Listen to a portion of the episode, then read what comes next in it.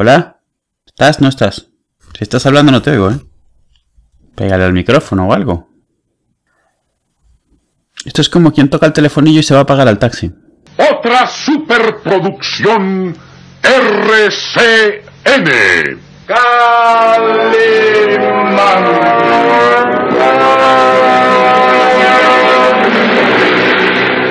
Caballero con los hombres, Galante con las mujeres. tierno con los niños. Implacable con los malvados. Así es.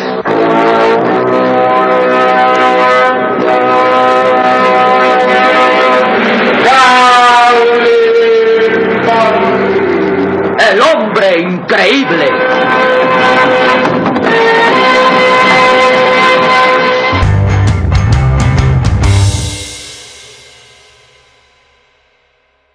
Me he encontrado en YouTube unas radionovelas del año Cataplonky. Ajá. Esta en especial era Calimán, el terror invisible. Y son... Cada uno de, 22 de entre 23 minutos, ¿eh? 142 episodios. ¿De cuántos minutos? 23. Y luego está aquí Calimán y las momias del Machu Picchu. Calimán y el misterio de la Atlántida. espera, espera. Calimán y la bruja blanca del Kilimanjaro.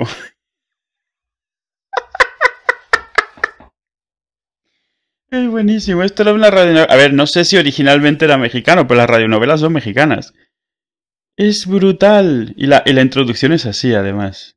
Así de... de- de- Joder, Qué macho. bueno, por favor. Qué cosa. Claro, esto te lo estabas oyendo pues todos los días durante medio año. Claro, y lo vas pillando ahí, ¿no? Sí, sí, vamos, lo vas. ¿Qué pasó, Chubaca? Ah, no, que aquí es Chehuaca, ¿no? Chubaca. Chubaca.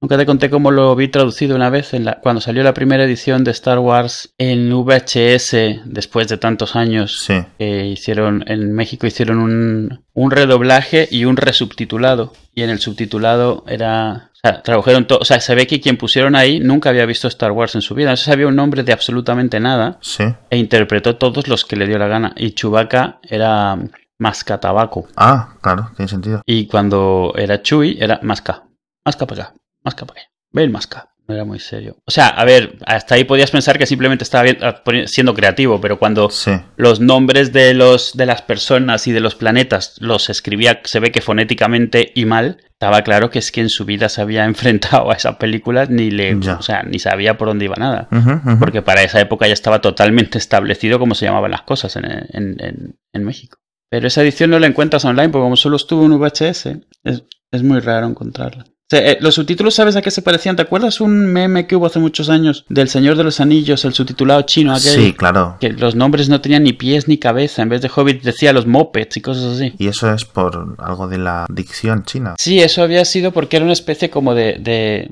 el subtitulado era como fonético Sí. en un montón de sitios de alguien que se ve que no controlaba ni mucho inglés. O sea, que se ve que en muchos sitios era como una traducción automática del chino, pero el chino al no... O sea, el chino muchos de los, de los pictogramas son fonéticos cuando son Sí, nombres sí. extranjeros y cosas así. Sí. Entonces, al retraducirlo, pues haces lo más cercano, o sea, el ordenador hace lo más cercano a lo como piensa que suena. Ajá. Y claro, era, era todo unos nombres, unas cosas. Luego lo busco, pues ese, ese, fue muy famoso, es, ya- es de hace muchos años, Me pero, suena, pero vamos. pero fue muy sonado en su momento. Oye, una cosa que nos, que nos han preguntado y, y nunca lo hemos comentado. ¿Deberíamos hacer una introducción más formal? ¿Introducirnos? ¿Dejar de hacerlo? Últimamente no lo hacemos, pero... Pero no ¿por yo. qué no decías que no? Ah, no, a mí no. Yo, yo no lo veo necesario. O sea, no, no lo veo necesario en nuestro estilo de episodio, pero Por eso, entonces. nunca te he preguntado tú qué piensas. A mí, a mí es que me, soy indiferente total.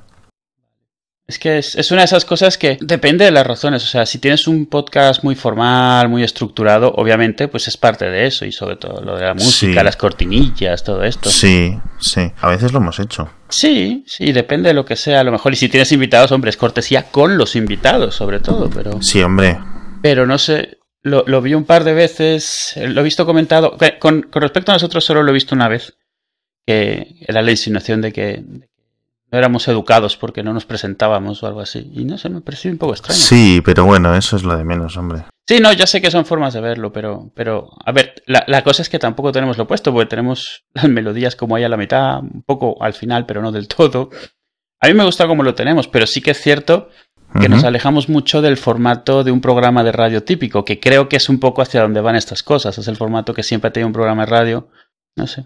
A mí me gusta como lo tenemos. A mí, ¿sabes que me gusta la idea? Un poco, y es un poco por lo que me gustaba Twitter también. Me gusta la idea de un podcast que es como si llegas a una conversación Sí, de gente. Sí, tengo un tema muy interesante.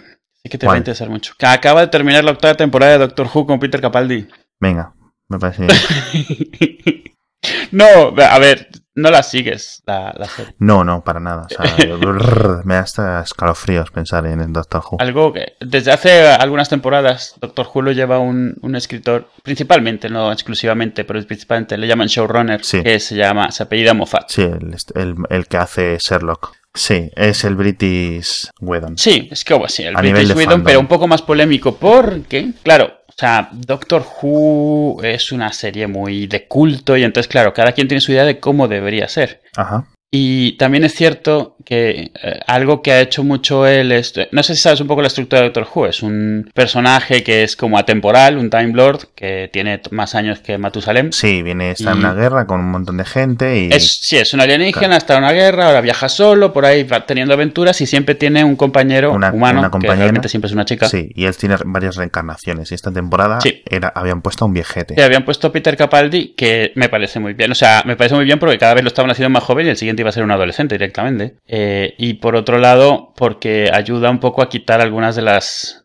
de las. Y de los reclamos que estaba viendo de que cada vez era más como en plan romántico ahí el- el- Ya. la compañera estaba todo el tiempo enamorándose del doctor y eso. Pero bueno, esa es una de las quejas que ha habido. Ha habido quejas de sexismo, quejas de que sus personajes son unidimensionales. Pero es gracioso porque yo, aunque sí que existen esas quejas, y sobre todo sabes que las tiene porque lo ves también en otros como en Sherlock, por ejemplo, o sea, cuando salió Irene Adler. Pero yo lo he visto di- diferente en Doctor Who mucho, o sea, a mis ojos, él, es- o sea, es- se sabe que él era un fanboy irredento de Doctor Who desde que era pequeñín, o sea, desde que era un, un nano. Y a mis ojos lo que él lleva haciendo es cuatro o cinco temporadas de fanfiction. Fan, Ya. fanservice. Sí, o sea, fanservice, pero hacia él. O sea, a mis ojos, lo que él está haciendo es que él se está proyectando en la, en el companion, en la chica que va con Doctor Who, y Doctor Who entonces siempre es casi como un semidios, no, o sea, en cuanto a personalidad y a magnetismo y tal, y las chicas siempre tienen esta, o sea, están muy atraídas por él, o sea, entonces yo siento que él está un poco reflejando lo, lo super fan que es y este está como, eso, como una fan, una fangirl que le llaman, Sí. y hace- o sea, visto un poco así, no es justificarlo, pero me parece que sí que ha tenido un- poco de eso, pero me parece que es también un poco injusto, porque toda la gente que dice que este no es el Doctor Who de antes y tal, claramente no ha visto el Doctor Who de antes, porque vamos. El de los 70, y eso. es- Sí, todo, no, todo, a ver, Doctor Who es una de las series más irregulares que ha existido en la historia, Hombre. o sea, y, y parte de eso es el encanto que tiene, siempre ha sido una serie muy de casa, o sea, y, y te ha tenido unos bajones tremendos, pero los puntos altos, los puntos, o sea, la- la- las historias buenas son las que lo han mantenido siempre con mucho cariño de la gente y eso, y él ha tenido de las mejores que ha habido. A mí me recuerda a Doctor Y- Who, la estructura siempre me recuerda a James Bond. Hay un hilo principal, ¿no? Eh, James. Bond y las chicas, por ejemplo, y James Bond tiene que hacer el, pues eso, luchar contra los malos. Sí. Y entonces tienes los fans super fans de cuando James Bond era eh, Sean Connery, Ujú. Eh, los fans super fans de, por ejemplo, ahora tienen, no he visto ninguna de las nuevas películas de James Bond, Sí. que es el chico este rubio, ¿cómo se llama? Um, no me acuerdo. Eh, Craig. Daniel Craig. No he visto ninguna, pero la gente las pone muy muy bien. He visto algunas del Pierce Brosnan, que es el anterior, Sí. y ahí hubo como un reflote, porque hubo un- como unos periodos malos de estos antes, previos al Pierce, a Pierce Brosnan en los 80 y todo eso. Sí, cuando estuvo Timothy Dalton. Sí, entonces, dentro de los, los fans de Bond, hay pues, yo soy de Bond de Connery, yo soy de Sí, Roger claro, Moore, tal. Claro. Eh, me y el Pierce Brosnan me recuerda, no sé, las primeras temporadas estas del reboot o de lo que fuera esto que empezaron nuevo de Doctor Who. ¿Cómo se llama el actor este? El, el cual Christopher Eccleston fue de la primera Sí, temporada. Eccleston, sí. Eh. Y es, o sea, es como un punto de inflexión concreto. a la gente ni le gusta ni le deja de gustar. Y luego ya es, algo más establecido, con mejores notas y con más gustos. A mí no me atrae la serie para nada. Sé que es lo típico que, como me dices tú, como Babylon 5, que si un día me pusiera a- con la mente abierta e intentar verlo, lo me encantaría y me haría súper fan. Eso lo tengo casi seguro. Eh. Por otra parte, cada vez que me acuerdo del episodio de los maniquís, del 101, creo, es, es, es, es muy duro. Es, y, es, y es exactamente como dices, es como la primera temporada de Babylon 5. Es la primera temporada tiene un, o sea, tiene una funcionalidad muy diferente al del resto de la serie. Mm. Y en el caso de Doctor Who, el primer episodio, la idea es que sea un poco puente para la generación anterior, la generación nueva, pero solo sirve para la generación anterior, que vea los plastoides estos y dice, bueno, eh, los de siempre y tal.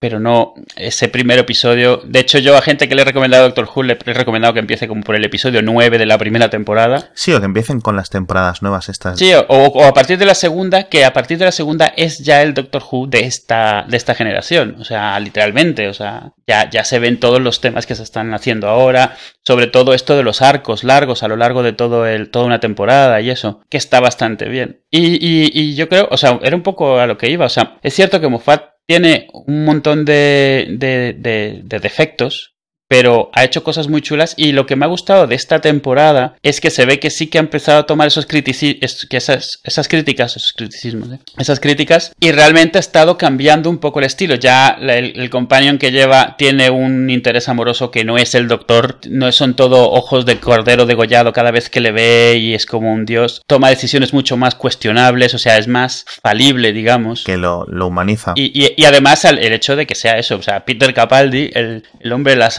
cejas asesinas, que es muy diferente, o sea, sí que es una persona mayor y se comporta muy diferente. No sé, me gusta, me ha gustado bastante la temporada, no sabía muy bien qué tal iba a funcionar y me ha gustado bastante porque como que ha podido arreglar muchos de los problemitas que traía él y las historias siguen siendo bastante buenas. Yo lo que he leído ha sido dos cosas. La gente que le ha parecido muy mala toda la temporada y la gente que, ha dicho que la temporada ha empezado mal pero ha repuntado al final. ¿Tú en qué, en qué categoría caes? Yo estoy en esa. O sea, no es que haya empezado mal, es que le ha costado un par de episodios encontrar su pie. Porque sí que ha cambiado bastante. O sea, le ha cambiado bastante. A mis ojos para bien, pero al principio le ha costado un poco hacer esa transición. También es cierto que cada vez que tienes un doctor nuevo, los primeros dos episodios, el, mismo actor está buscando el estilo que va a usar, ¿sabes? O sea, a final de cuentas, algo que tienen en común todos los actores, no, todos los doctores, es que todos tienen pues como una personalidad muy característica. Y entonces esa, esa personalidad casi siempre es fruto del actor que está representándolo, que se inventa una persona para ese, para ese actor, para ese doctor.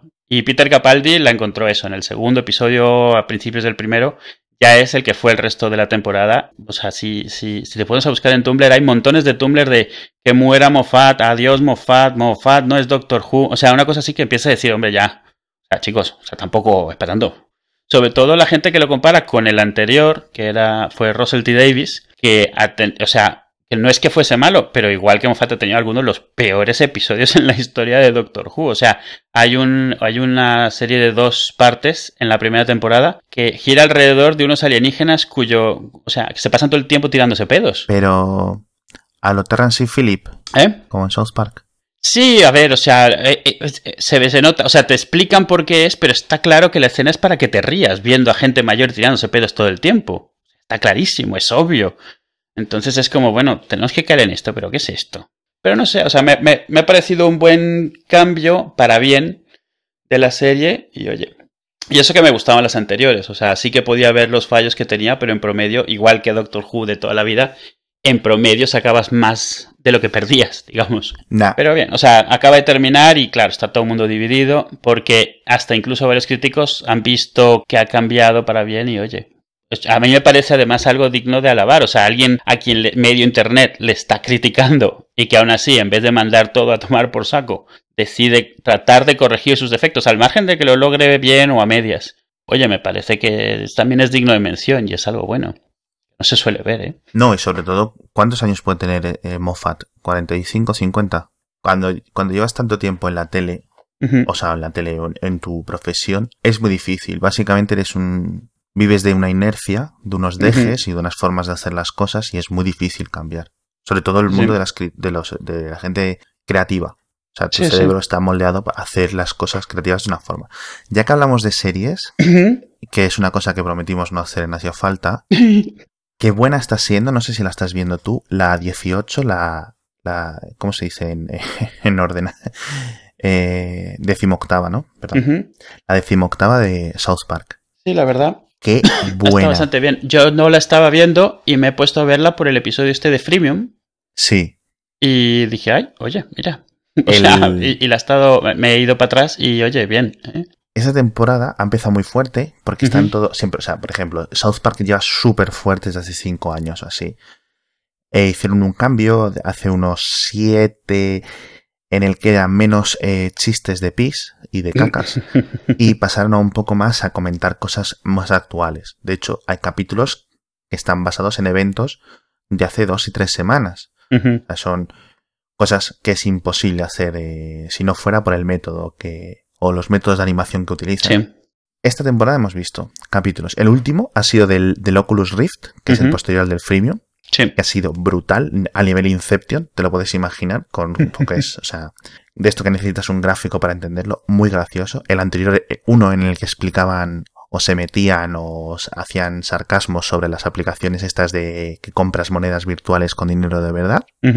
Un- El anterior era de los drones, o sea, súper gracioso. Uno que hace una startup, ese es súper bueno porque mete muchas cosas de lo de... El de Go Fund Yourself. Sí. Ese es el de- primero, sí. el- meten muchas cosas de lo de... ¿Cómo se dice? De lo de los ah, Washington Redskins, Ah, sí, del, del equipo de fútbol este con, con la mascota india. que dicen que no es racista y no sé qué. Mm. ¿Y qué más? ¿Qué más? ¿Qué más? Ah, y se metieron también con los de Uber. En el de Handicap. Eh, no recuerdo, era uno en el que el Timid se montó. Sí, sí, sí, sí, sí, en- la silla brutal. motorizada. Es brutal. Está muy bien, está muy bien la temporada. Yo es una cosa que, que disfruto mucho y es uno de los pocos eh, series que en cuanto sale el capítulo me gusta verlo. O sea, el resto es, eh, me puedo esperar unos días o semanas o tal, acumulo un par de capítulos, pero South Park siempre la veo. Hablando de Uber, eh, he estado probando el Cabify, que es una de las competencias. El de- Cabify. Hablando de Uber, vamos a hablar de Cabify. Sí, señor. No, mira, ah, pues lo podemos decir. Hemos, nosotros pusimos un par de emails a los, a los representantes de prensa de Uber para ver si Sí. podían venir con nosotros al programa. Ujú. Y, y bueno, nos dijeron que no. Esto ni es bueno ni es malo para Uber, simplemente es. No Sí. tenemos a alguien dedicado. O sea, al principio sí, que es lo que me hizo un poco raro. Al principio sí, pero luego como que se echaron para atrás. Que ya digo, no es ni bueno ni malo para eh, a nivel de relación de Uber. ¿Te has enterado de toda la movida esta de Uber de hoy? De hoy, no, no, no. A ver, llevamos varios días hablando de Uber, pero no, hoy, Vale, hoy no he pues- estado ni conectado durante el día. Ha pasado lo siguiente. A ver, porque es un poco, tiene varias ramificaciones y me gustaría explicarlo bien. Uno de los directivos de Uber, en una fiesta, digamos, privada, le comentó a una editora de BuzzFeed. Esto de en Estados Unidos, ¿no? Sí. Sí, aquí en España Uber es una cosa nimia y muy mala. Le comentó a una, de las, a una editora de BuzzFeed que habían investigado o habían mirado los logs de una editora de que se llama Sarah Lacey, que venía de TechCrunch, que escribe pandodaily.com. Y eh, obviamente se ha liado. Porque es- esa, eh, Sarah Lacey estaba escribiendo una pieza crítica con, con Uber y entonces ellos han dicho, pues nosotros simplemente mirando los logs podemos demostrar una cosa privada que le puede hacer daño, ¿sabes? Entonces, especulación, pues ¿qué puede ser? Lo típico, yo qué sé, pues eh, esa persona o su marido o quien sea o lo que sea, pues bajándose, ¿sabes? Eh, a la vez que otras personas en una zona o, por ejemplo, es que me lo imagino, una de las cosas hipotéticas que pueden ser, pues que varias veces el, el Uber le deja delante de un, de un club de striptease o de un club de putas o lo que sea, Sí. por ejemplo. O sea, Se me ocurre, ¿no? Eso es, vamos, fatal. O sea, no hay palabras para definir lo, lo malo que es. Y se ha liado. O sea, la- Pues sí. obviamente, se ha liado. La, la escritora, que está bastante comprometida con todo el tema este de género y de libertades y privacidades y todo esto, aparte, son dos temas distintos, ha escrito una pieza súper larga, a ver si la enlazo, sobre el tema. Y el CEO, o sea, el director ejecutivo de Uber, se ha disculpado ahora que ha puesto hace como una hora y media, como 13 tweets seguidos, no ha dado, ha dado como de estas disculpas públicas cutres, Sí, sí. De estas de sorry pero no sorry, Sí, sí, sí, sí. y, y, que otra, y otra cosa es que encima al paisano este que ha, que ha dicho eso, al otro, otro ejecutivo, ni, la- ni le van a despedir ni nada. Es súper raro porque todas las semanas, todas, todas, todas las semanas Uber está de movidas con alguien.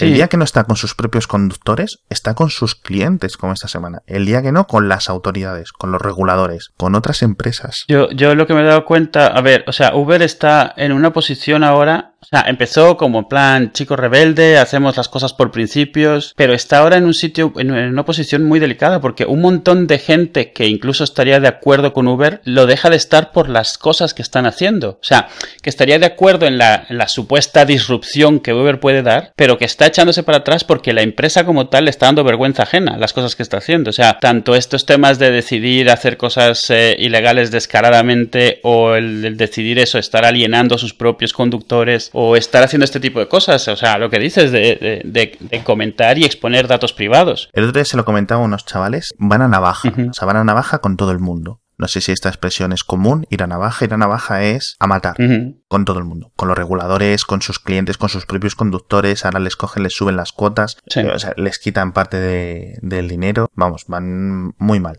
Y el problema es que en Estados Unidos son, bueno, el problema, o bueno, la situación real, o sea, Uber ni es bueno ni es malo, que si es un medio del transporte alternativo, y, igual que, por, ejemplo, una cosa buena de Uber es que cambia regulaciones, no porque ellos quieran, sino porque hacen, aparte, o sea, hay cierta presión, cambia la regulación en, en el municipio ese concreto, en el estado concreto, o en el país concreto, y está bien porque otras empresas pueden empezar a competir con los taxis, que es al final el objetivo que Exacto, yo eso lo comentaba justo hoy. Eh, bueno, tú lo, debes haber visto, que lo comentaba que yo no estoy de acuerdo con las prácticas de Uber, pero me parece genial que gracias a la existencia de Uber se están replanteando leyes y gremios y monopolios que han existido durante décadas. Porque al margen, o sea, porque lo que haga mal Uber debería, debería tener sus consecuencias legales o de imagen o de respuesta, digamos, de la gente de no, no usarles. Pero los cambios que están provocando en en, esto, en legislación y en regulación, me parece que, que son necesarios y en ese sentido me parece bien lo que está pasando gracias a Uber. No, no que le agradezca a Uber directamente, porque, a ver, yo creo que lo de lo que está haciendo Uber era algo que ya estaba listo para que se hiciese. O sea, Uber ha sido el que se ha, se ha montado ahí a, hacerlo, pero ya era algo que estaba ahí obligado. O sea, ya toda la tecnología estaba lista para algo así. Y oye, lo que está saliendo de eso me parece bueno, e incluso si de lo que sale de eso es que Uber tiene que, o sea, recibe tales sanciones que termina teniendo que cerrar, me seguiría pareciendo bien, porque el hecho de que sean eh, protagonistas de una de una nueva forma de hacer las cosas no significa que sean inmunes a las consecuencias legales de hacer las cosas mal. No, no sé, la verdad es que, o sea, sí tienes razón. Me gustaría comentar cómo funciona Uber en Madrid, porque Uber tiene un montón de servicios, UberX, eh, que es un poco más exclusivo, Sí, fuera de España sí, pero aquí no lo tiene. Aquí solo tiene el Uber Pop, ¿no? Aquí tiene el Uber Pop. Y a mí eso me parece una chavacanada. Sí, la verdad. Lo camuflan legalmente de algo estilo BlaBlaCar. Es decir, lo camuflan de que el conductor coge su coche, que puede ser cualquier coche, o sea, ningún tipo de regulación. Sí. Y hacen, a nivel legal, en principio están haciendo como el compartir gastos. Es decir, a nivel legal se supone que el conductor lo que está haciendo es dando, yendo a sus cosas. Y cualquier persona puede decirle, ay, qué, qué, bien que tú vas también hacia Tocha. ¿eh? Qué casualidad. Qué casualidad. Pues bueno. Y entonces está, algún, un par de nuestros colegas han estado montando en Uber Pop en Madrid y nos han contado un poco cómo ha sido su experiencia. Así que no es experiencia de primera mano, pero como si lo fuera. Y a mí cuando me han dicho, uno que se ha montado en un coche de tres puertas, ahí ya se me cae el... Y otro en un Clio que no si han sido la misma persona, lo dudo. Perdón, que no si han sido con el mismo conductor, quiero decir. Han sido, o sea, conozco tres personas que han usado el Uber Pop en Madrid. Y a mí se me han quitado las ganas. Que sí, que es muy barato, más barato que un taxi. Pero, ojo, también es que... Y la otra cosa que quería comentar, que es el otro espectro. Mm. Eh, el otro día fui a un hospital y al, al, ir fui en taxi, normal, y para volver fui, vine en, en Cabify. No seleccioné para ir en Cabify porque tenía que llegar a una hora muy concreta y no me fiaba que mi primer uso en Cabify fuera a tener algún problema o lo que sea de cobertura o de algún problema de fondos o de que me liara o lo que fuera y llegar tarde a la cita en el hospital, con lo cual fui en taxi la primera y luego ya para volver tenía más tiempo y volví en Cabify. El trayecto son unos 15 kilómetros, 10-12 kilómetros, bueno, no recuerdo la, no recuerdo la distancia, la voy a buscar.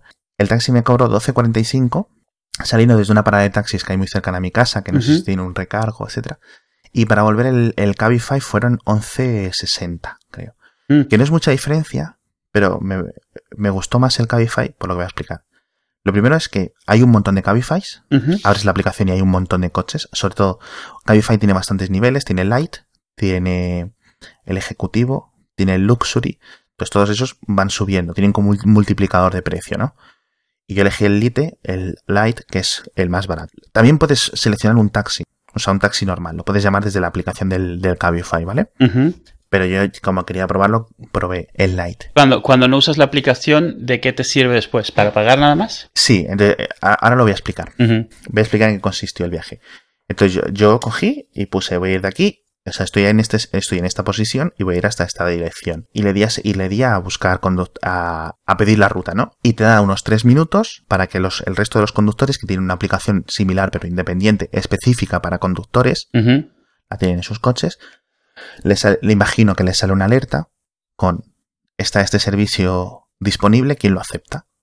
Entonces, un señor que estaba súper cerca cogió, lo aceptó y vino. Entonces, era un coche negro y a mí, me, entonces, a mí, perdón, a mí en la aplicación me sale tal persona en tal coche de tal color con tal matrícula está en camino y tengo en el mapa actualizado en tiempo real por dónde va viniendo el coche y cuánto le queda más o menos para llegar. ¿Vale? Está muy bien para identificar el coche según va viniendo. Cabify no, la gente, es lo que dices, el coche Sí. negro, no usa taxis, sino usa coches particulares con una licencia especial, lo que le llaman VTC, ¿no? Con la licencia de chofer, claro, la licencia de chofer no, de, de lo Vale. que... Es la misma que tiene, por ejemplo, yo que sé, una limusina o Una limusina, el que lleva el chofer de un presidente, de un el los que tienen a lo veces los hoteles que te llevan al aeropuerto, Sí, probablemente así. algo así. Vale.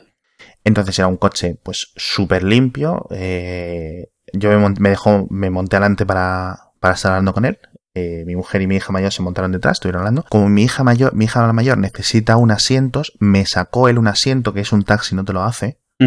Y eso está muy bien, por ejemplo, para la gente que tiene niños, tú puedes poner en este, que también lo puedes hacer con los taxis, pero es un poco más rollo y te van a poner pegas. Sí. Que es, necesito dos asientos o tres asientos o lo que sea. Sí. Para niños de, de tal altura o de tal edad. Entonces ellos van por la base, que está en los ministerios, cogen los asientos que los tiene en la empresa de Cabify y te recogen. Y sin ningún problema. Esto ningún taxi lo tiene, o casi ningún taxi lo tiene. Sí, que por otro lado lo entiendes, pero sí que significa que es un problema si lo necesitas. Y esto es sin coste adicional. Sí. Está muy bien. Bueno, nos montamos y eso. ya- entonces le estuve preguntando. Me dijo que hay como unos 50 en Madrid, que Cabify Light, Ujú. y que van a aumentar como unos 150.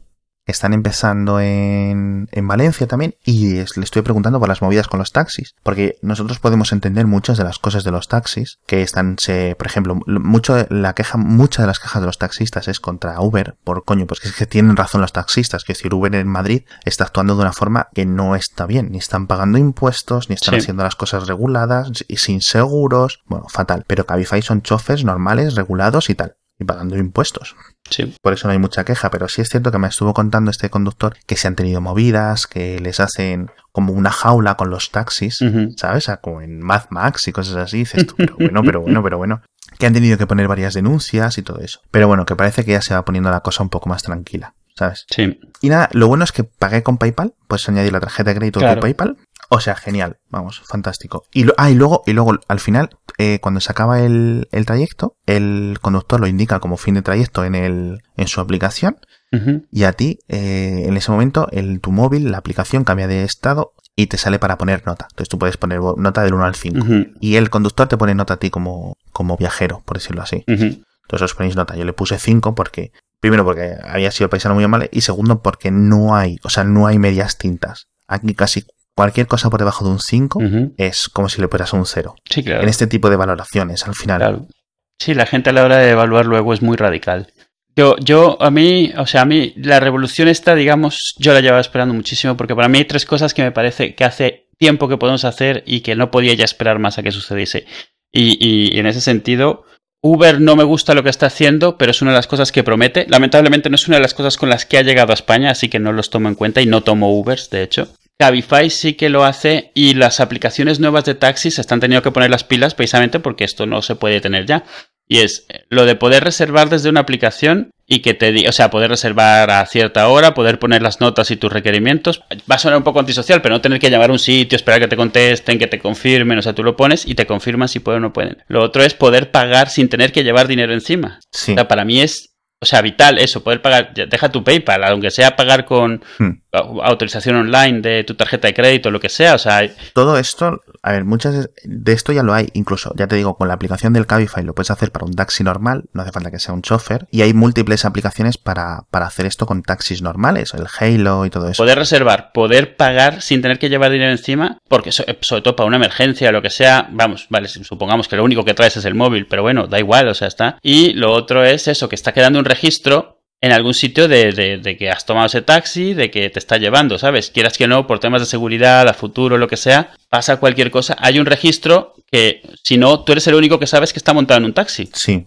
Nada más, o sea, por eso, no sé si te tocó alguna vez de que algún amigo o amiga se fuese en taxi y anotas la matrícula del taxi, por, por si acaso. Con esto, de alguna manera, se mantiene en otro sitio, en un ter- tercer sitio, que es... A ver, lo- yo lo, sí he experimentado lo típico de eh, dejas a alguien en, en un taxi a las 5 de la mañana y como no es de la ciudad y no puedes saber si el taxista le está haciendo la puya o le está haciendo Ujú. la, tro- la- dando vueltas o lo va a llevar a un sitio chungo, es estar en- hablando por teléfono constantemente por esa persona durante Todo el camino, digamos, sí. durante todo el camino. Eso me ha tocado. Sí, y, eso es, y esa es esta otra, o sea, al, al utilizar una aplicación de intermediaria se quita un montón de, de las críticas, eso, de cuando estás en un sitio que no conoces, que te lleven por donde no debas ser, te traten de cobrar de más. La aplicación te dice cuánto es, te enseña la ruta, ¿sabes? O sea, es un tercero, digamos, Exacto. sin intereses, o sea, imparcial. Entonces, eh, el, el conductor, a final de cuentas, se tiene que apegar a lo que es y tú estás viendo transparentemente qué es lo que es. O sea, no sientes que esta, a esta rotonda le hemos dado ya cuatro vueltas y cosas así. Sí, me ha encantado como has descrito antes en el en, en, un, en nuestra comunidad privada. Ujú.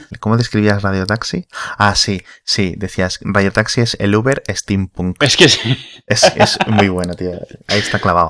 Por eso es que digo que a mí lo de Uber, si al final terminan cerrándoles las puertas por todo lo malo que están haciendo, lo bueno que han provocado me parece bien. O sea, toda esta modernización que están teniendo los taxis, el- la, existencia de Cabify, que no es más que modernizar servicios de chofer también. O sea, realmente es, mo- es modernizar otro tipo de taxis. Oye, a mí me parece genial. O sea, me parece que, estaba pendiente desde hace mucho ya. Ah, Me ha gustado, o sea, lo bueno del, del Cabify Lite es que es más barato que el taxi, en principio, más o menos. Lo bueno, otra cosa buena es que no cobran cuando el coche está parado, es decir, si estás en un atasco, so- estos eh, Cabify solo factura por distancia. Por kilómetros recorrido. Sí, no- porque por ejemplo los taxis ya sabes que tienen un sistema híbrido de distancia Sí, sí. y tiempo. Y, y bueno, y me gustaría que Uber llegue bien a España, es decir, con el Uber X, Sí, etcétera, exacto, el Uber X. O sea, los servicios de Uber de verdad, no el Uber Pop este, sino. No, el Uber Pop yo no lo voy a usar nunca. El joder. problema de Uber Pop es que pretende ser BlaBlaCar, pero cuando ves los testimonios que dicen, no, sí, es que estás compartiendo gastos del coche porque tú tienes un coche y te cuesta un dinero. O sea, esa es la, esa es, esa es la racionalización. Que tú puedes llevar a cualquier persona a cualquier sitio porque tú estás poniendo el coche. Eso es lo que está diciendo Uber, que es compartir gastos. Eso no es compartir gastos. O sea, no en el concepto, no, el es- no es el espíritu de, de- de esa ley. Entonces, es obvio que están saltándosela esta y, y no está colando por ningún sitio y al final va a salir quemada. ¿Sabes quién va a salir quemada? La gente que se está apuntando a ser conductor de Uber. Porque al final esto terminará como que las multas les van a caer a ellos. Sí, pero vamos, hace falta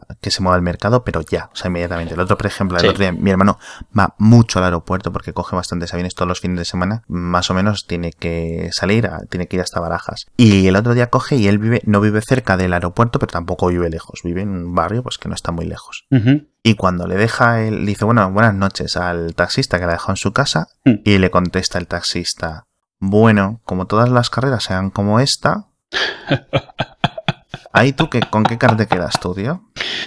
Joder. Y le dice mi hermano, a ver, y le- mi hermano le contestó, porque la tarifa mínima es, es 20 euros, Sí, creo. lo que le llamaban el banderazo hace mucho, sí. Y le dice, a ver, que te acabo de dejar 20 euros por c- como por 8 minutos, ¿sabes? Eh. Lo que pasa que yo entiendo por qué, porque al taxista le jode porque ha hecho siendo una cola muy larga en el, Sí, en el aeropuerto, en la terminal de, auto, de, camión, de autobuses, lo que sea. en, en el aeropuerto, no le ha podido cobrar, no le ha podido cobrar extras de maletas porque mi hermano viaja con maletín y el- con el ordenador y poco más, Sí, ¿sabes? claro. Viaja con equipaje de mano que se dice, no le ha podido cobrar para irse más lejos, no le ha cobrido, eh, no le ha podido cobrar varios extras, ¿no? Sí, claro. Que es, digamos, el pez gordo que, eh, al que van a pescar los taxistas al aeropuerto. Sí, que al final de cuentas la cola en el aeropuerto es una apuesta, es un, es como una ruleta. Sí. O sea, esperas que te toque a ti la familia de cinco que van a cuatro casas diferentes y que traen todas las maletas del mundo. O sea, y entonces tienes que hacer, haces un viaje, pero realmente haces siete, porque vas parando en diferentes casas y terminas saliendo de ahí con 150 euros con la tontería.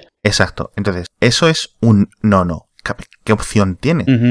¿Qué opción tienes? ¿Cómo respondes ante esa, ante esa falta de respeto? No, claro, lo único que te queda, o sea, porque no puedes hacer nada contra la persona, te queda el cabreo y el odio al gremio, o sea, al, al, al, gremio que lo propicia. Obviamente sí, es igual de injusto, porque no todos son así, pero sí que es cierto que ciertas costumbres propician ese tipo de reacciones y ese tipo de, de comportamientos. No, ya le explico a mi hermano, digo, lo, lo próximo que tienes que hacer en vez de esto es tú coges un Cabify y listo. Pero lo gracioso es aquí, este es, este, este es- esto es como lo de las licencias y el tema de los aeropuertos. Es estos, o sea, se crean estos monopolios que no son la intención original. O sea, te das cuenta que está habiendo mucho aprovecharse tal en el aeropuerto, entonces pones esta regla de que solo puedes levantar gente en el aeropuerto si estás autorizado. Entonces creas una especie de mini monopolio en el cual creas una especie de, de, de- tema paralelo, de economía paralela, donde se pelean los sitios, donde le pagas dinero al que dice tú métete a este y tú métete a aquel, ese que siempre está ahí uno que está dirigiendo hacia dónde van los que vienen los viajantes. Sí. Que dice tú vete a aquel y. Entonces, claro, si te cae mejor el de aquel, pues a la familia grande que parece que va lejos Claro. lo mandas con este, con aquel. No, y siempre están con broncas ahí los taxistas Sí, sí, por sí. esas cosas. Entonces, ya te digo, por esto- le pregunté esto al, al conductor que me llevó el otro día con Cabify, le pregunté, y ellos están en, en unas terminales, o sea, en unas terminales, entre comillas, de coches concretas para chofer privado, que es donde está la gente, está típico de, ¿sabes? Cuando va a recoger a alguien que pone ahí, Sí, sí. señor Takagawa, ¿no? Cosas Sí. así. Y están ahí, con lo cual tú en ningún momento te cruzas con los taxistas, ¿sabes? No va a haber ningún momento en el que te pare el hover al lado de los taxistas o el, o el, el Uber y te, El hover. y el y el Cabify y te tiren huevos y tal. Hablando de Hover, este episodio de haciafalta.com este episodio de haciafalta.com está patrocinado por Hover, que se escribe H-O-V-E-R.com. Podéis entrar sobre todo para decir que vais de nuestra parte en hover.com barra falta. De verdad, lo repetimos todas las veces, pero a veces que haga falta. La mejor forma de comprar dominios de la historia desde el Paleolítico. Antes del Paleolítico había mejores opciones para comprar dominios, pero ahora son ellos. Tiene registro privado gratuito, esto del Whois, para que cuando tú registres ahí, por ejemplo, eh, que- que- que- dime un dominio tuyo que pudieras registrar así, guarrillo. Guarrillo. alesveganpelotas.com, por ejemplo, nadie sepa, cuando yo digo, ¿quién es el cabrón que ha registrado este dominio? Y no puedo ver que has sido tú. Ah, Fíjate, excelente soporte técnico por teléfono y por email. Por teléfono, obviamente, os van a hablar en inglés. Y la web donde se gestionan los dominios es excelente, o sea, literalmente. O sea, estos son patrocinadores nuestros porque es que son los mejores. Y es que yo lloro cada vez que entro en la web de, de Hover y hago un cambio en mis dominios porque es súper rápido. Yo no sé cómo lo hacen, pero el otro día todas las veces, todas las veces que cambio algunos, algunos de los datos de IP en las DNS de mi dominio, cuando hago el ping para ver si este se ha cambiado, ya está cambiado. O sea, literalmente un TTS de, de segundos y de minutos. Sí, yo lo he visto en esto de que te creas un dominio de estos como de chiste, o sea, para una tontería, para lo que decías, una broma con alguien. Y vamos, o sea, más vale que ya tengas la web lista para meterle porque en cinco minutos ya está disponible, o sea. Mm, Adiós a esto de que registres un dominio y tarda horas o dos días casi que han llegado a tardar, me han llegado a tardar cosas a mí Sí. en otros registradores. Tienen todos los dominios de los nuevos locos estos, el punto hip hop, el punto what the fuck, el punto xyz, y luego tienen todos los tradicionales, el punto es, el punto cat, el punto com, etcétera. Visita, re- repito, visita hover.com barra hacia falta para que sepan que van de nuestra parte. Y bueno, muchas gracias a, a Hover por patrocinar este episodio. Quería comentar eh, un poco por encima el tema de la roseta de la, De la de sonda. la nave. Sí, bueno, la nave, sí, la sonda, el La laboratorio sonda- volador. La sonda dos partes. Sí. Es flipante. O sea, no llevo, llevamos cuánto, una semana con el tema, más Sí. o menos. Desde que, oye, que se va a preparar, que van a lanzar el módulo para que aterrice y tal. Me explota la cabeza simplemente pensando en la capaz, en, en, en, en, en el hecho a nivel de ingeniería que han conseguido esta gente. Sí. Me parece. uf, o sea, es, es brutal cuando te das cuenta que hace poco más de una década alguien hizo las cuentas para que, eh, eh, o sea, la- lanzar una sonda que estuviese volando durante 10 años, que diese una vuelta alrededor de un planeta, otra vuelta alrededor de otro planeta para acelerar en el, en el sistema solar exterior, se encontrase con, con un cometa y aterrizase con él y, y, y- y calculasen al segundo y funcionase perfectamente bien, sí.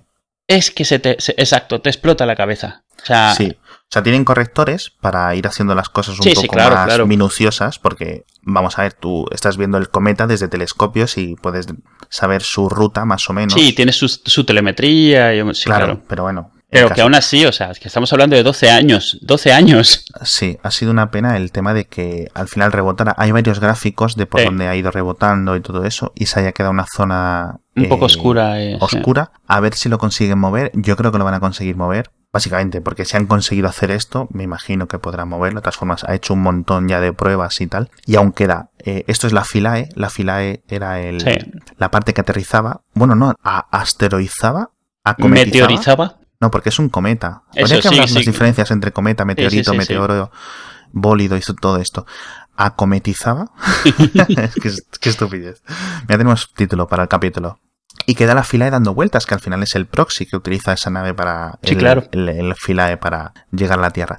A ver si lo consiguen mover y pueden conseguir un poco esto. Dicen que hay razones políticas detrás del hecho de que no lleve una pila de, de uranio, de plutonio, Sí. como las Voyager, por ejemplo. Sí. Hubiera estado bien que las llevara, pero bueno, oye, ¿qué le vamos a hacer? Nadie quiere, luego nadie quiere un cohete lanzándose desde las ester- desde cerca de su ciudad lleno de plutonio, ¿sabes? Hacia el cielo, por lo que pueda pasar. Algo que comentaba en Twitter, o sea, este tipo de cosas parece una tontería, pero son las que hacen que la gente quiera ser un astronauta y son las que Sí, impulsan que quiera ver la gente que quiera Sí, sí. que haya una carrera espacial y, y- y- y visitar. O sea, pero algo que nunca se había visto, bueno, relativamente últimamente con eventos, pero, pero con el Pathfinder creo que hicieron lo mismo. O sea, el, el crear la cuenta de Twitter y el crearles una personalidad con la que, con la que te identificas. Como el Pathfinder fue el primero, el que llegó a Marte como en 2004 o algo así. Creo que sí, si no es ese, bueno, el primer Mars Rover, ¿vale? El, el pequeñito, o sea, el que era, cabía dentro de, digamos, de, como una impresora más o menos de tamaño. Sí. Ese yo recuerdo comprar la revista porque y venía con un pues la muy interesante, una similar, Sí. ¿vale? No recuerdo. La Q, no, ¿cómo era?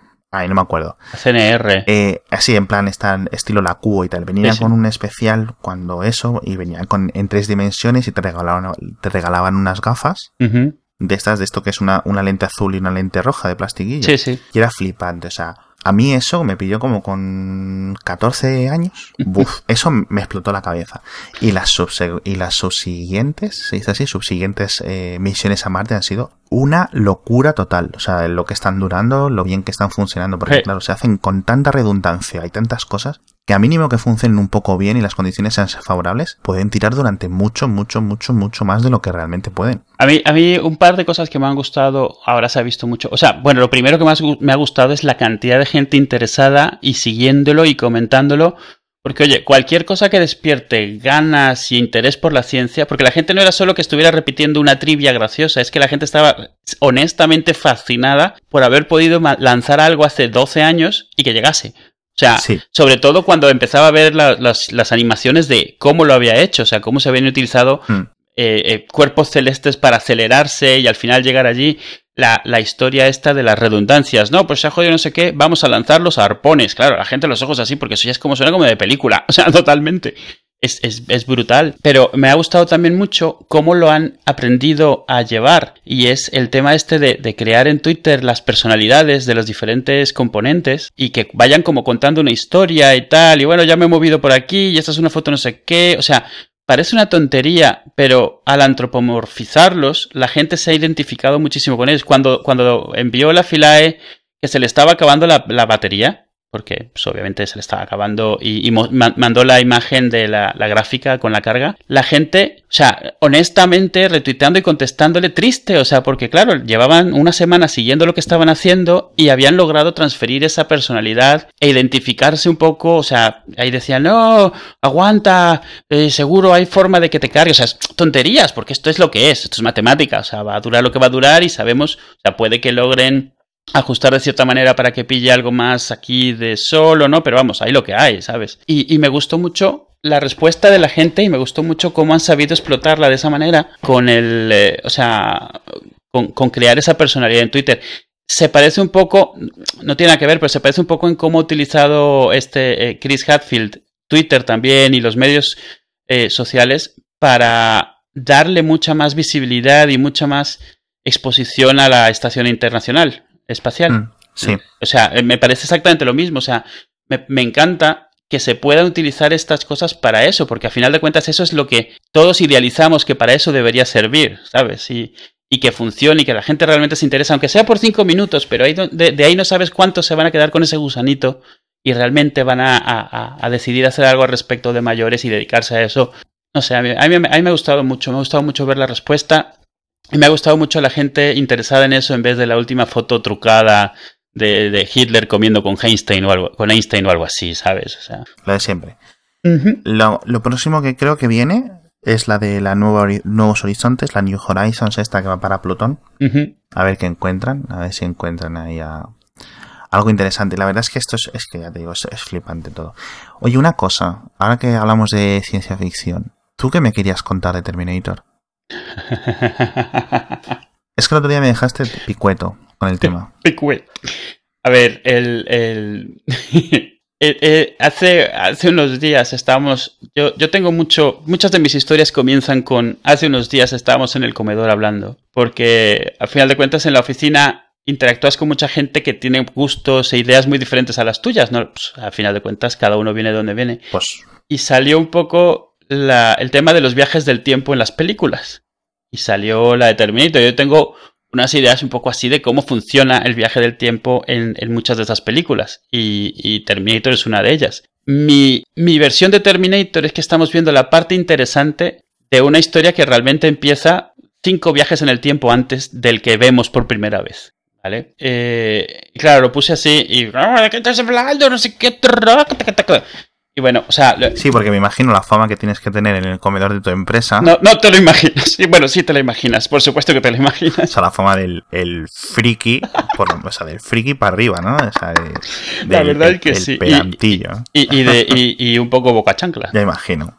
porque hay lo que hay. O sea, tengamos que ser honestos. Hace, hace unos, un tiempo salió una, una, una, infografía muy rápida que decía los tipos de viaje del tiempo en las películas. Y decía que habían tres. Eh, hay un tipo de viaje en el tiempo en el cual nada se puede cambiar. Viajar al pasado no cambia ni tu presente, ni el pasado, ni nada. Eh, son estas películas como 12 monos, ¿no? Donde si viajar al pasado es parte de lo que ha sí. creado ese pasado. O sea, no lo sabías, pero ya cuando estás ahí te das cuenta que tú eres quien ha creado ese pasado, eres parte intrínseca, no hay nada que puedas cambiar, ¿vale? Todo lo que haces es parte de ese pasado. Literalmente, no con matices, sino literalmente. Estas son, son como bucles cerrados, estas películas. O sea, todo lo que ha pasado ha pasado y nada puede cambiar. Le, el segundo, que es bastante común, es tú puedes cambiar todo si viajas al pasado, pero el presente en el, o sea, tu presente personal cambia. Este, el, el, un ejemplo es, volver, eh, ¿cómo se llama aquí? Back to the Future. Volver al futuro, vuelta al futuro. Regreso, regreso al futuro. Regreso al futuro. Donde McFly va al pasado, altera su pasado y él empieza a desaparecer porque su presente, del cual como que todavía es parte, eh, se ve afectado. ¿vale? Sí. Y el tercero, que es el más común en películas, es que todo lo puedes cambiar, pero alguien que viaja en el tiempo está, se, se, separa de su tiempo. O sea, tú viajas al pasado, haces algo que cambia tu historia o sea, la historia cambia, pero tú sigues ahí, no desapareces. Tú vienes, entonces tú vienes de una línea de tiempo alternativa o creas una línea de tiempo alternativa, ¿vale? Creas una línea del tiempo alternativa al aparecer en el pasado. Exacto, o sea, tus acciones provocan que haya cambios, con lo cual el futuro ya no es tu futuro, o sea, tu, el que fue tu presente, sino ya es Exacto. uno diferente. Pero tú sigues ahí porque tú te has separado de él y te has vuelto parte del nuevo Exacto. pasado. Te has eh, cambiado de carril y ahora sí, vas a la deriva por otro carril. Un vale, ejemplo sí. de esta es Star Trek, la nueva, la de 2009 donde en teoría el universo de Star Trek de toda la vida hay un viaje al pasado que lo cambia y a partir de entonces es el nuevo, o sea, el Star Trek actual es el la misma gente de antes pero en un futuro diferente, o sea, en una vale. línea de tiempo alternativa, pero el Spock sí. del otro de esa realidad está aquí digamos, en este, en, en, este. Y está también el nuevo, el que ya vivía aquí, o sea, están los dos. Y aparte el Spock viejo, que es el mismo actor, recuerda cosas Se acuerda de todo, claro. en su universo original al que ya no pertenece y en principio no puedes volver. Sí, Aunque bueno, si puedes viajar en el tiempo, pues. Sí, claro, a ver, o sea, aquí tienes que hacer muchos, pues, muchos, hay que asumir, no puedes y no debes y bueno, asumir unas reglas que son un poco arbitrarias, pero es lo que hay. Y esta tercera para mí es de donde viene Terminator. En Terminator tú empiezas, o sea, empiezas con un viaje en el tiempo, pero a lo largo de la película ves una serie de cosas que pasan que te indican que ha habido otros viajes del tiempo antes. Un ejemplo es, pues, que Rhys, el, el chaval que viaja en el pasado, o sea, tiene una foto ya de Sarah Connor, ¿vale? Esa foto Sarah Connor se la tomó en un sitio como consecuencia de unas acciones. Entonces, como siempre ve la gente esta película, es como un bucle, ¿vale? Pero hay que partir de, de, una regla que tiene que ser básica. No pueden haber bucles. ¿Por qué? Porque, o sea, es como si tú viajas al pasado y te regalas un reloj que en el futuro tienes y viajas al pasado y te lo regalas. Claro. O sea, ese reloj tiene que salir de algún sitio, no puede existir un bucle cerrado así. Exacto, no, no puede entrar, no puede aparecer mágicamente en el bucle un, un objeto externo. sí. Exacto. Sí que puede pasar que en el pasado, o sea, en una línea de tiempo, tú compras un reloj, viajas al pasado, te lo das a ti mismo y a partir de ese momento haces un bucle. Vale, podrías Sí. decirlo, pero en algún sitio tiene que empezar, que no sea ahí, ¿vale? Exacto. Entonces, esa, esa es la premisa. Entonces, ¿qué es lo que pasa? Pues cuando manda, cuando Rhys va al pasado, Rhys es el, el chaval que mandan al pasado para proteger a Sarah Connor. Vale. ¿Por qué va al pasado? O sea, ya cuando él va al pasado ha habido una realidad, un- una línea de tiempo en la cual ya él había viajado al pasado y le había contado a Sarah Connor que el futuro se iba todo al culo. Y entonces Sarah Connor se había ido a México, que es donde se había tomado esa foto. Porque él ya la tenía. Eso significa que como mínimo prácticamente toda la película ya había sucedido una vez. Vale. Hablamos de Terminator 1. De la 1, sí. No, es, no es bueno meterse con las siguientes todavía. Vale. Eh, entonces, tenemos que asumir que eso viene de algún sitio. Si sigues tirando para, o sea, para atrás, o sea, asumamos que en la realidad anterior no existía esa foto. ¿vale? Vale. Para fines prácticos no vamos a repetir realidades. Porque esa foto es, es, es la única señal que tenemos de que ella ya sabe que hay un futuro postapocalíptico y tal. Si sigues tirando para atrás, a mi modo de ver, puedes llegar a un punto en el cual puedes describir que hay cuatro líneas de tiempo en la película. Y yo, como lo tengo imaginado en mi cabeza, es así. O sea, tú tienes una, una digamos, la, la que llamemos la primera, ¿no? O sea, por, por poner, por empezar en algún sitio. En algún momento tenemos que en la Tierra las máquinas se rebelan, ¿vale? Vale. Y hay un tal John Connor, nacido de una tal Sarah Connor, ¿Sí? que, que, que o sea, no, no, no, no sabemos más todavía, que les da por saco a las máquinas. Así que Sí. hacen el primer viaje del tiempo y mandan un Terminator al pasado para darle sopas con ondas. Es decir, en, la, en el universo 1, Ujú, John Connor, nacido de Sarah Connor y padre desconocido, que no tiene por qué ser el Rhys. Exacto. Que no puede ser el RIS porque todavía no ha habido ni un solo viaje Claro. en el tiempo. Cierto, vale. Porque Rhys es contemporáneo de John Connor. Exacto. Y, y a Rhys le mandan porque ya ha habido un viaje al pasado. Rhys le mandan al, y, y como viaja al pasado, viaja al universo 2. Exacto. Tienes que tener un primer viaje Vale. en el tiempo, el primero de todos. Exacto. Entonces, en ese conoce a Sarah Connor. el primero tiene que ser Skynet. Skynet manda un Terminator, si no, no hay razón para mandar un RIS. Vale, cierto, tienes razón. Entonces, en el primero, el Terminator llega al pasado, pero no logra cumplir con su cometido, porque hay un John Connor en el futuro, claramente. Entonces, Vale. sabemos que en algún momento el Terminator llega al pasado, no cumple su cometido y hay un John Connor, sigue siendo un John Connor nacido de una Sarah Connor, pero es diferente ya porque es el hijo de una Sarah Connor que ha sobrevivido a un T-800, a un Terminator. Vale, Ya desde ahí. O sea, ya tienes un John Connor en el futuro que sabe que ha habido un Terminator que viajó al pasado. Así que él y decide mandar a, a su segundo de a bordo, que es Rhys, a proteger a su madre. No es muy listo en el sentido de que su madre ya, ya sobrevivió a esto. Entonces tenemos que asumir que ha habido alguna razón para enviarlo. Supongamos que lo que pasa es que Sarah Connor sobrevive al Terminator pero se queda sin piernas. Por ponerte un ejemplo. vale, sí, lo que sea. Porque él tiene que tener una razón para mandar a alguien al pasado, porque él ya está en el futuro y tiene que haber sobrevivido para que su madre le haya tenido a él. Yo solo sé que hay gente que está escuchando esto y te está odiando. Sí, seguro. Y sé, o sea, eh, ¿puedo, puedo- puedo decir tu email público para, bueno, tu Twitter. Todo Sí. esto, arroba edu en Twitter, le decís porque está equivocado, que yo no, no tengo capacidad. Sigue, sigue, sigue. Bueno, el punto es que un, un John Connor que, o sea, nunca ha mandado a Rhys al pasado, decide que tiene que mandar a Rhys para proteger a su madre. Por algo protegerla, su madre que ya la ha tenido. Así que asumimos que a partir de lo de Terminator, pues, yo qué sé, se ha quedado coja, se ha quedado... Sin capacidad reproductiva. Exacto, o sea, lo único que ha podido es tenerle a él después, pero o a lo mejor se ha Ah, quedado bueno. tan complicado que después de Vale. tenerle se ha muerto, no lo sé. Lo que Pero sea, sí. manda a alguien a proteger a su madre, ¿vale? Ese es el primer Riz que viaja al pasado. Y ese Riz, que no es, ese sí que no es listo, porque no es listo, es tonto. O sea, probablemente es el primero que termina siendo el padre de un nuevo John Connor que ya no es el mismo que habíamos visto hasta ese momento. Vale. O sea, ¿por qué? Porque está ahí, porque se le ve que está un poco así, porque vamos. Entonces, eh, este viaja, se lía con la chica que se supone que va a salvar y de paso, además, le cuenta toda la historia del futuro, del futuro a la chica. Entonces, ¿qué es lo que ha logrado este Rhys al viajar en el pasado? Por un lado, ha hecho poco para defenderla, porque si vemos la película, Rhys está más bien, o sea, solo está ahí para hacer exposición del, del guion, pero no hace mucha diferencia. La embaraza de, de- del que luego le va a mandar al pasado. y le cuenta toda la película de qué es lo que pasa en el, en el futuro. O sea, eh, lo peor que ha pasado en esta película hasta ahora es mandar a Rhys al pasado, porque ya Rhys ha alterado totalmente el futuro, totalmente de la humanidad. O sea, de toda la humanidad. Entonces, o sea, ya aquí estamos en la tercera línea de tiempo. Estamos en la línea de tiempo en la que se mandó primero un T-800, la segunda en la que eh, John Connor manda a alguien Sí. para que vaya a salvar a su madre, lo que sea que le pasa a su madre.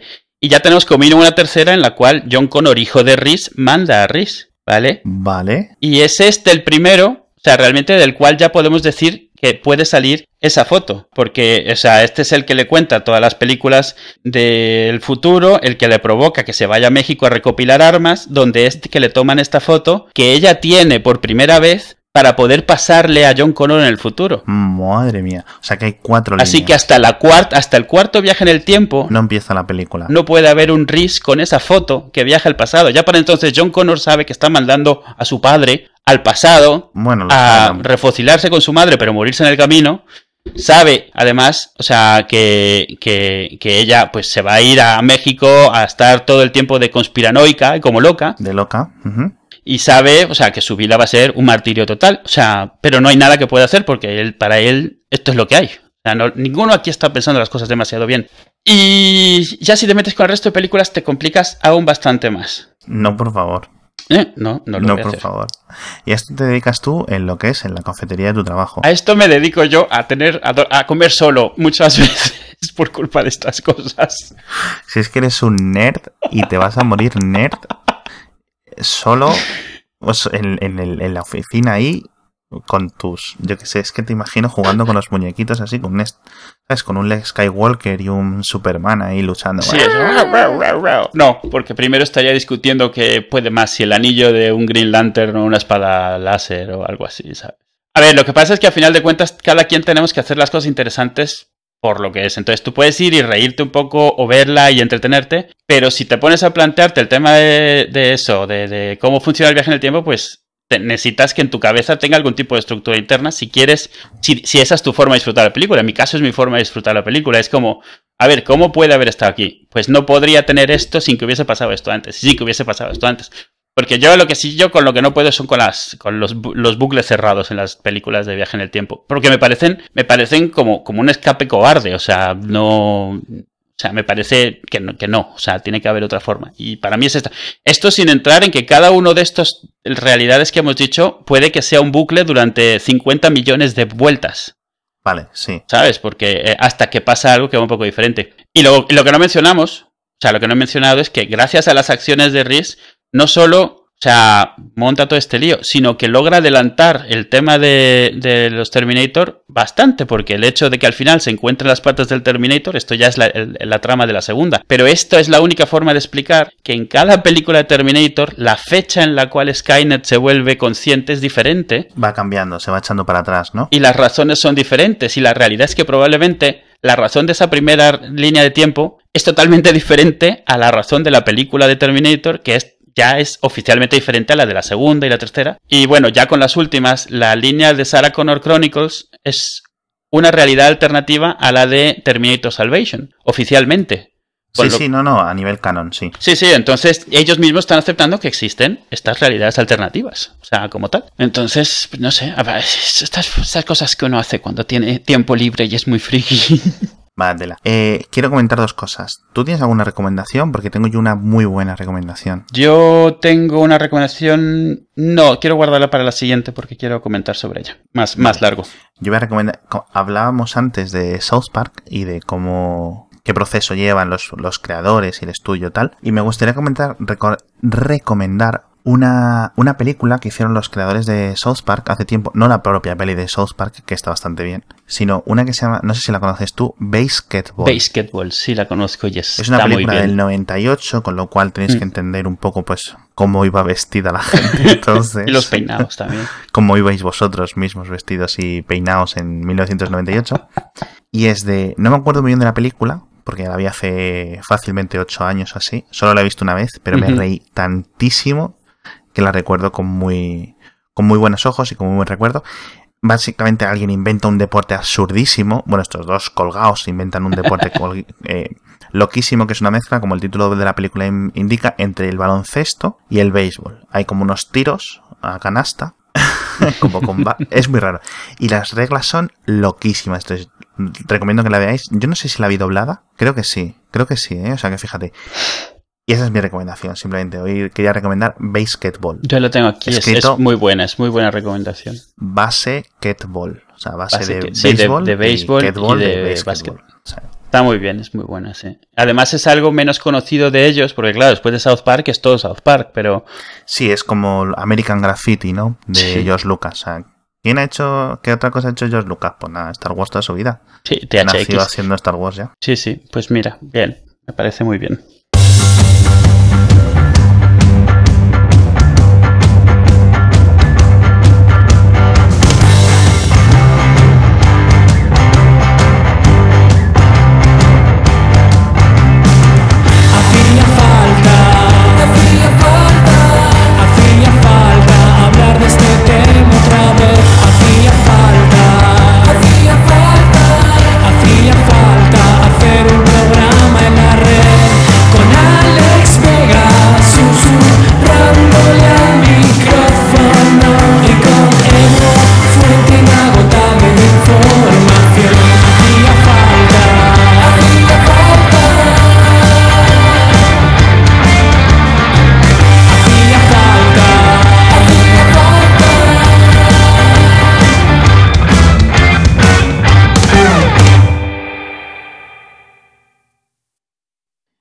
100.000 trillones. ¿De qué estás hablando? De Cookie Clicker. Ala, me acabo ah. de gastar 100.000 tri 100 trillones en algo. En fin, sigues, no sé muy bien tío, qué es lo que sigues. significa. Se lo enseñaba a Ainhoa y ya también la marca de la vida. Claro, pero es que este es como el Bitcoin, pero, pero sin pasta, de verdad. Está bien. Pero espérate, porque es que solo tengo. Los dos logros que tengo ahora son uno de 90.000 trillones, otro de 100.000 y el resto ya 200.000, 200.000, 200.000, 200.000 y 100 y 10.000 QA, que entiendo que es cuatrillones. O sea, 10.000 cuatrillones. Pues nada, perfecto. Claro, cuando empiezas a conseguir por cada segundo 9.000 billones de cookies, que es lo que estoy haciendo yo ahora, Sí, se vuelve un poco ridículo ya todo. y no manda el dinero de vuelta, ahora está para comprar. ¡Oh, joder! ¿He perdido 66.000 trillones? Calimán, el hombre increíble.